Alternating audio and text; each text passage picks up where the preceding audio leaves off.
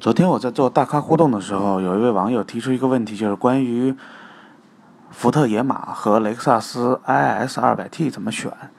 其实这两个车看似好像关系不大啊，一个是雷克萨斯的 B 级的轿车，四门的；一个是野马的这种双门的 Kubo 这种跑车。但其实这两个车确实是有可比性的，而且如果考虑这个价位车型的朋友，一定也会比较纠结这两种车型的选择。其实，在我看来，如果你是一个注重日常驾驶的的需求的话，我更推荐雷克萨斯 IS 200T，因为它的驾驶性能更好。千万不要被野马的这种。类似于 Kuba 的或者说跑车定位的外形所蒙蔽，它绝对不是一个让你非常易于驾控的车，它是一个充满了美国风情的、充满了美国的这种粗犷的豪放的这种范儿的车型。它配备的是一台 2.3T 的发动机，扭矩达到了434牛米，但它配备的又是一台传统的 6AT 的变速箱。这种变速箱，它的液力变矩器对发动机的动力损耗是很大的，所以在加速的时候，其实你很难感觉到四百多牛米的推力在推这台车，你会觉得它的变速箱的这个响应会稍微有一点迟钝。而雷克萨斯的 IS 200T 呢，它配备的是一台 8AT，是最新的这种带锁死功能、带着级锁死功能的 8AT，所以它的加速感会非常直接，而且换挡速度非常短。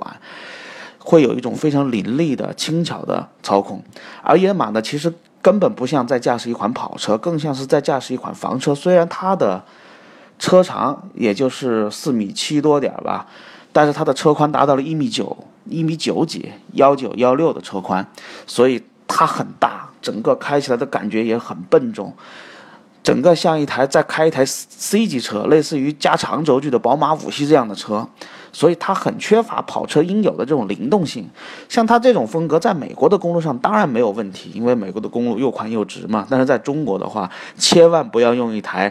注重驾控的这种跑车的感觉去评价它，因为它并不是这种这样的定位的。相反，雷克萨斯 IS 200T 虽然是一台四门轿车，但是它的驾控更接近于跑车的这种非常轻巧、非常灵动，而且加速非常直接的这种感觉。所以从